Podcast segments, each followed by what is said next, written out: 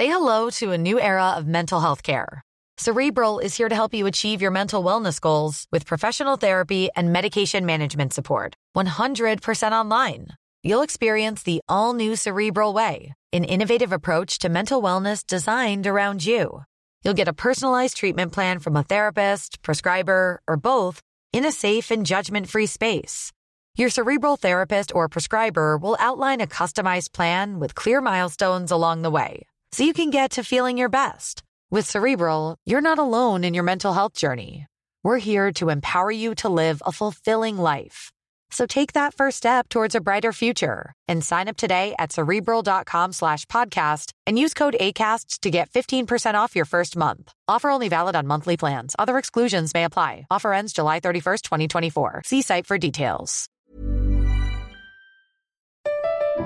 Comment contribuer à un monde de demain plus durable La saison 2 du podcast Créateur d'impact va chercher les réponses en immersion au plus près des bénévoles, dirigeants d'associations ou bénéficiaires. Des histoires inspirantes et émouvantes sur les motivations de ces aventuriers de l'humain qui s'engagent dans la construction de la société de demain. Generali, sponsor de votre épisode La Story, vous propose de découvrir Créateur d'impact, le podcast disponible sur toutes les plateformes d'écoute.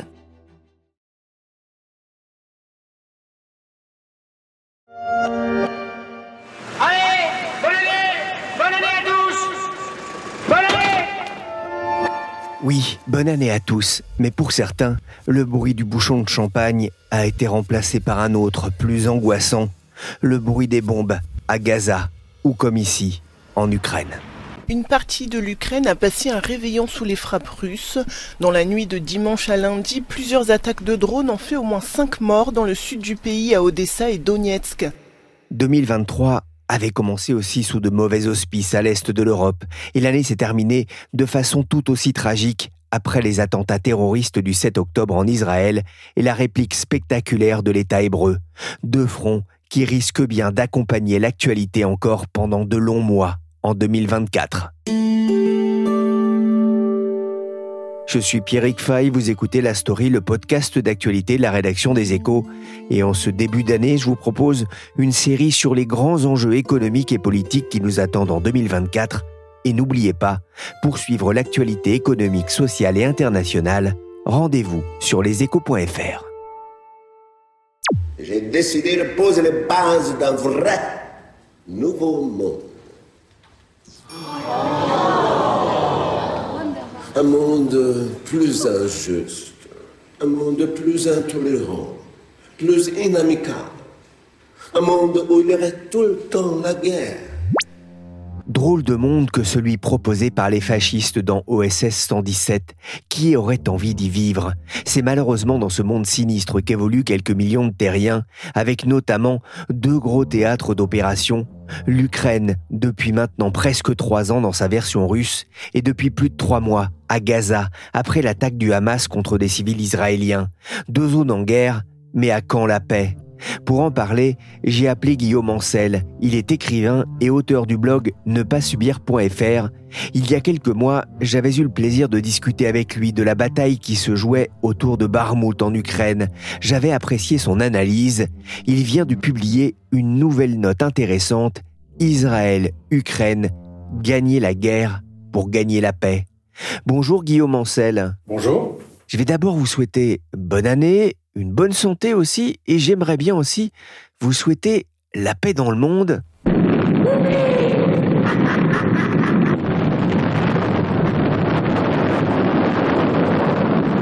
Mais euh, le moins qu'on puisse dire, c'est que 2024 a démarré euh, sur les chapeaux de roue avec cet attentat en Iran revendiqué par Daesh lors d'une commémoration ou avec des menaces nucléaires presque insensées du leader nord-coréen qui me fait de plus en plus penser un personnage du film Docteur Folamour. Doctor Strangelove. Or How I Learned to Stop Worrying and Love the bomb. A moving picture. Guillaume Ancel, l'ambiance reste martiale en ce début d'année? Oui, l'ambiance est compliquée. Pour le moins, elle est extrêmement tendue. Et c'est vrai que on espérait plutôt voir en fin d'année ou en début d'année 2024 une forme d'apaisement du fait que les Israéliens en particulier ont dévasté une grande partie de la bande de Gaza. Donc on dit, il y a un moment, il faudra bien qu'ils s'arrêtent. Que les Américains ont montré des signes ostensibles de lassitude par rapport à la brutalité de la politique de Netanyahou, et puis que tous les pays arabes autour euh, d'Israël ont été plutôt patients, je dirais, jusqu'ici, comprenant que Israël avait fait l'objet d'une attaque bestiale du Hamas le 7 octobre, sans la condamner. Ils comprennent très bien que Israël n'a pas l'intention de se laisser faire, mais ce que fait actuellement le gouvernement Netanyahou dépasse les bornes.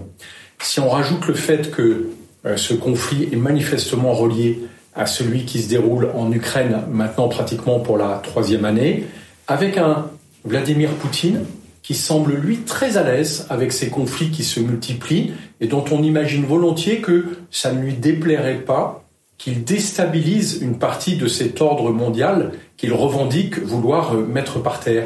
Et comme c'est un allié très proche de l'Iran, l'Iran lui fournit notamment des drones et des missiles pour tirer sur l'Ukraine, le fait que l'Iran agite toutes les ressources possibles, de la mer Rouge au Liban, le Hezbollah libanais, jusqu'au Hamas, pour que la guerre au Proche-Orient s'étende, on ne peut être euh, qu'inquiet dans l'avenir, même si c'est souvent dans ces crises qu'on arrive à trouver euh, euh, des solutions pour bâtir un avenir beaucoup plus en paix et durable. Maintenant, on voit bien qu'il y a plusieurs scénarios possibles et que tout va dépendre de notre clairvoyance et de notre capacité à imposer des solutions qui soient acceptables pour tout le monde. Euh, c'est vrai qu'aujourd'hui, tous les regards hein, des Occidentaux euh, sont tournés vers euh, ces deux zones de guerre. Vous évoquez hein, d'abord l'opération militaire de Tsahal à Gaza. L'armée israélienne a, quand même porté un, coup dur à l'organisation du Hamas dans, la bande de Gaza. L'armée israélienne affirme qu'elle a porté un coup dur puisque c'est l'objectif que lui a fixé le gouvernement Netanyahou. Mais d'une part, c'est pas elle qui décide d'une opération. Bien sûr, c'est le pouvoir politique. Mais surtout, ces résultats sont, euh, pardon, plus que lacunaires. L'armée israélienne affirme qu'elle a largement euh, détruit euh, le Hamas. Pourtant, le Hamas tire tous les jours des roquettes contre le territoire d'Israël, comme pour démontrer à Netanyahou que de toute façon, son opération ne sert à rien. Et c'est normal, parce que tous ceux qui ont eu l'expérience de la lutte antiterroriste savent que c'est pas avec des chars Merkava et des bombes de 250 kilos qu'on détruit une organisation terroriste. Au contraire, le Hamas se nourrit de cette guerre. C'est exactement ce qu'il souhaitait d'Israël, c'est que Israël lance une guerre non pas contre le Hamas, mais au fond contre les Palestiniens qui sont sur la bande de Gaza. Et par conséquent, plus cette guerre continue, et plus on garantit au Hamas l'achèvement de son objectif, celui qu'il a affiché dès le début, c'est d'entretenir un état de guerre permanent avec Israël. 136 otages aux mains du Hamas à l'heure où nous parlons, dont des bébés, euh, dont des femmes, euh, une vingtaine à peu près, dont des otages euh, français, toujours aux mains du Hamas. Cette guerre, nous la continuons et je répète, nous irons jusqu'au bout, c'est-à-dire jusqu'à l'élimination du Hamas dans la bande de Gaza. Et un porte-parole francophone de Tsahal, l'armée israélienne sur BFM TV, c'était le 7 janvier. Encore 136 otages dont le sort inquiète leur famille. Ruiner Gaza, serait-ce là le véritable objectif du gouvernement? Netanyahou, qui par ailleurs s'avère incapable d'atteindre les buts de guerre qu'il avait affichés Détruire le Hamas et sauver les otages, c'est ce que vous écrivez sur votre blog Ne pas subir. En attendant, le coût économique de la guerre est considérable pour Tel Aviv avec ses dizaines de milliers de réservistes mobilisés. Certaines divisions commencent d'ailleurs à rentrer à la maison. C'est le signe que le gouvernement israélien change de stratégie. Je suis un peu méfiant avec la démobilisation des unités israéliennes parce que pour l'instant elle est très lente. C'est une armée mobilisée de 400 000 personnes qui, à l'échelle d'Israël, qui je rappelle fait moins de 10 millions d'habitants, est absolument gigantesque. C'est comme si en France on avait une armée de plus de 2 millions de personnes qui avaient été mobilisées. Donc la société israélienne est très handicapée par cette mobilisation pour la guerre. Elle va coûter des milliards à la société israélienne et compte beaucoup d'ailleurs sur le soutien des États-Unis pour permettre à la société de ne pas être ruinée par cette guerre. Mais la question est que Netanyahou, manifestement, un peu comme le Hamas, se nourrit aussi de cette guerre. Il est très inquiet du moment où il sera obligé d'en sortir, parce que là, je pense que la société israélienne l'attend au tournant et va lui demander des explications sur trois choses. Un, l'échec total du 7 octobre. Comment il a fait alors qu'il a vendu aux Israéliens qu'il allait leur apporter de la sécurité avec sa brutalité, les Israéliens n'ont pas connu d'attaque pire depuis 30 ans. Deuxièmement, la faiblesse de sa réaction. Honnêtement, quand l'attaque du Hamas a eu lieu, s'il y avait une réaction appropriée des forces israéliennes dans les deux heures, on aurait diminué par trois ou quatre le nombre de morts et d'otages. Or, l'armée israélienne a été totalement handicapée, notamment parce que Netanyahou l'avait obligé à se concentrer sur la Cisjordanie. Et troisièmement, sa réaction à cette attaque bestiale de lancer, pardon, mais des bombardements massifs euh, contre la bande de Gaza a fait à ce stade plus de 30 000 morts, qui sont pour l'essentiel des civils.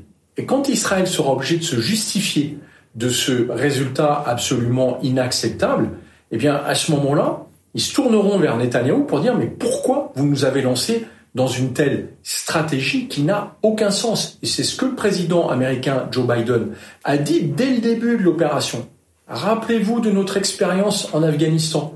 On rentre en Afghanistan pour chasser les talibans, on en ressort dix ans après, la queue entre les jambes. Ne faites pas ça. Les Israéliens savent très bien faire la lutte antiterroriste. Ils nous l'ont montré brillamment avec l'élimination en tout début d'année du numéro 2 du Hamas dans les faubourgs de Beyrouth. Ça, c'est une opération de contre-terrorisme. D'abord, c'est un chef du Hamas. Pour l'instant, on n'en a vu aucun tué dans la bande de Gaza. Hein. Là, c'est un chef du Hamas. Il le flingue sans faire quasiment de victimes collatérales. Il y a six morts autour de lui, c'est quatre gardes du corps et deux membres du Hezbollah qu'on va pas pleurer. Donc, euh, c'est une vraie opération de contre-terrorisme.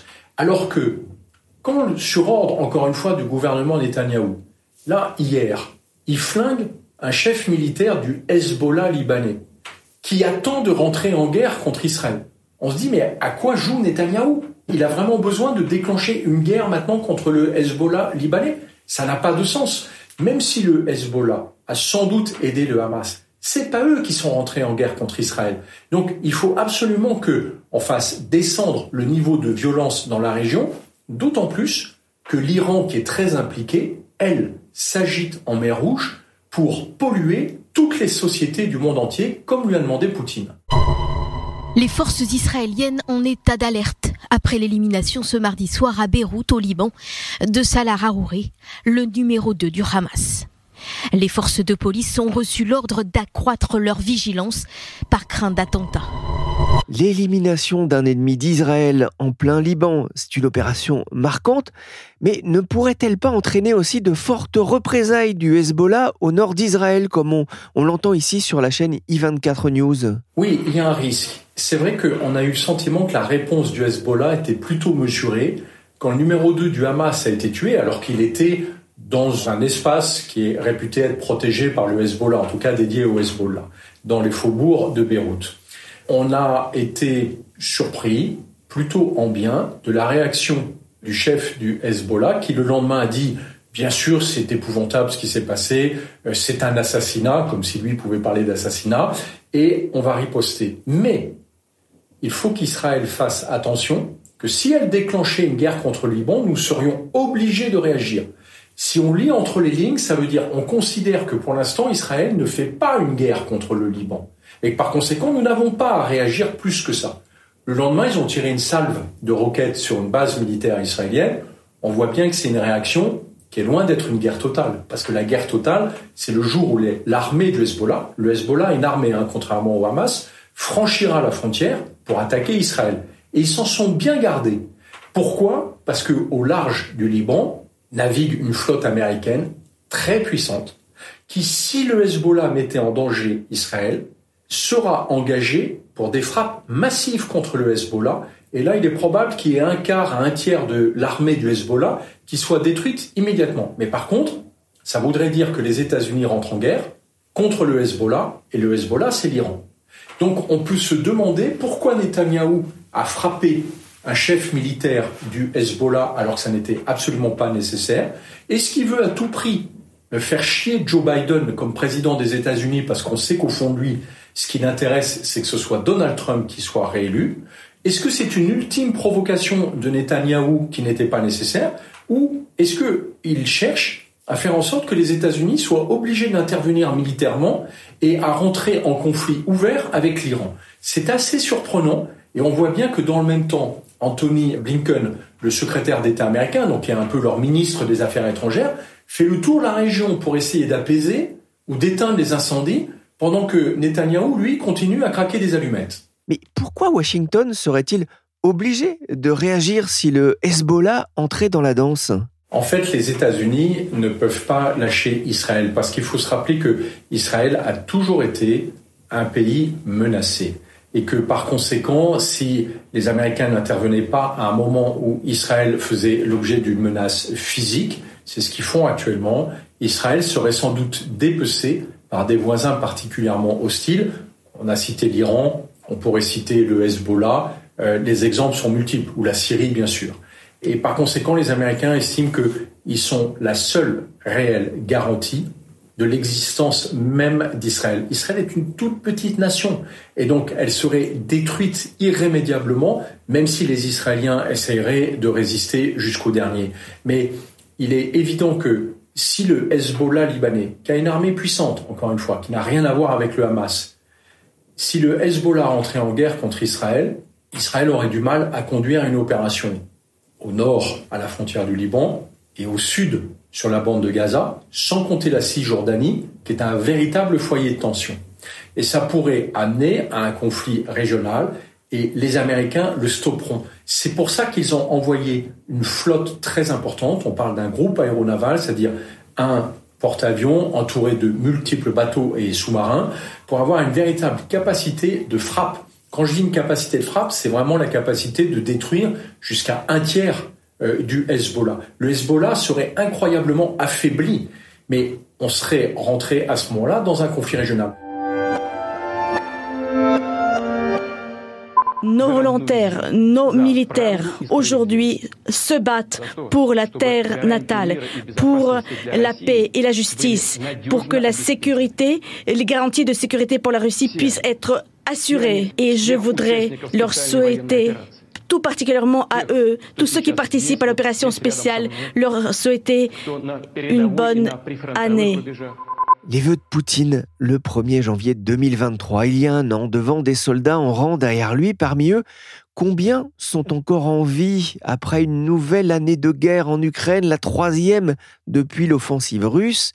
L'Ukraine tient, mais a échoué dans sa politique de reconquête, Guillaume Ancel? Oui, mais je vais d'abord faire le lien avec la crise précédente, parce que je trouve qu'on sépare trop ces sujets. Évidemment, ce ne sont pas des guerres du même acabit, mais néanmoins, le lien est très très fort.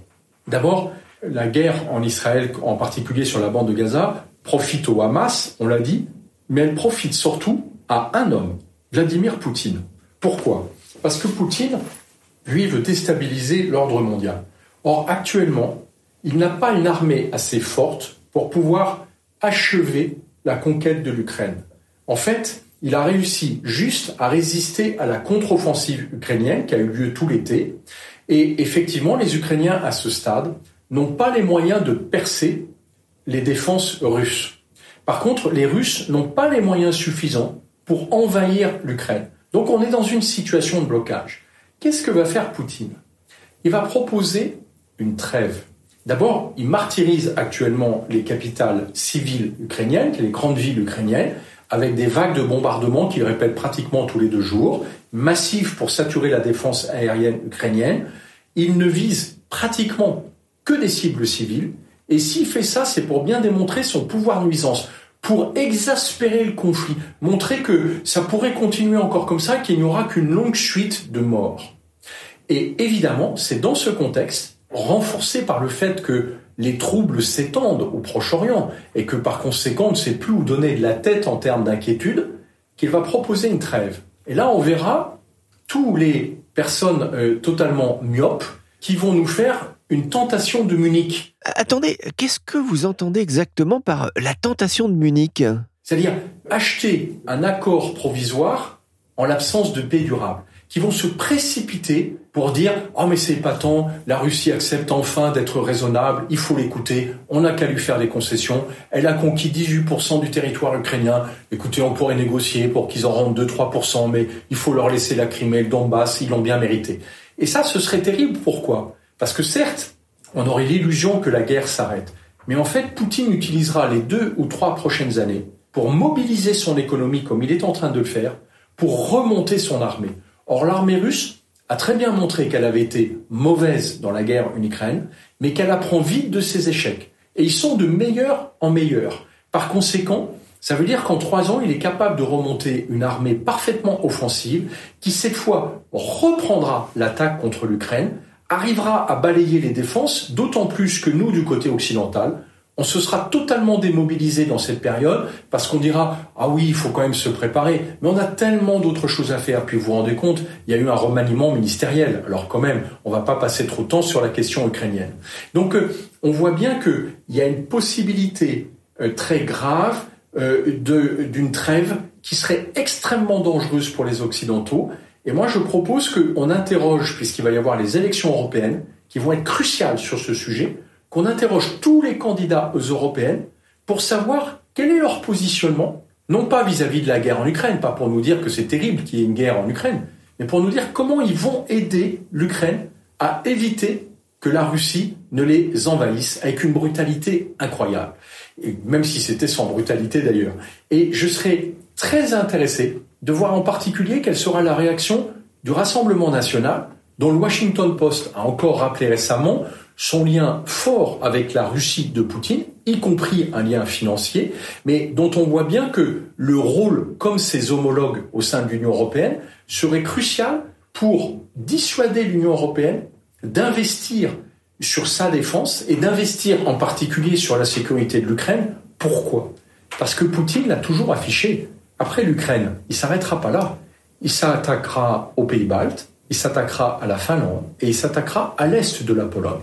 Et vous allez me dire, bah oui, il y a l'OTAN. Mais que pourra faire l'OTAN si elle ne dispose pas de moyens de guerre classiques? Si elle n'a que l'arme nucléaire des Américains pour se protéger? Vous imaginez bien que les Américains, je ne parle même pas de l'hypothèse épouvantable où Donald Trump aurait été réélu, ne vont pas utiliser une arme nucléaire contre la Russie, alors que leurs intérêts vitaux ne sont pas en jeu. Donc, on laissera tomber et l'Europe sera sous le joug d'un dingue qui s'appelle Vladimir Poutine, qui a toujours affiché ce qu'il allait faire et, dont nous, nous avons fait semblant de ne pas l'entendre. Laissez-moi tranquille. Lâchez-moi. Vous attentez à la dignité de l'Union des républiques soviétiques. Lâchez-moi, je vous dis. Messieurs, vous ne pouvez pas vous battre ici, vous êtes dans le PC de guerre on voit bien l'importance des prochaines échéances électorales, hein, que ce soit les élections européennes ou, bien évidemment, à la fin de l'année, l'élection américaine.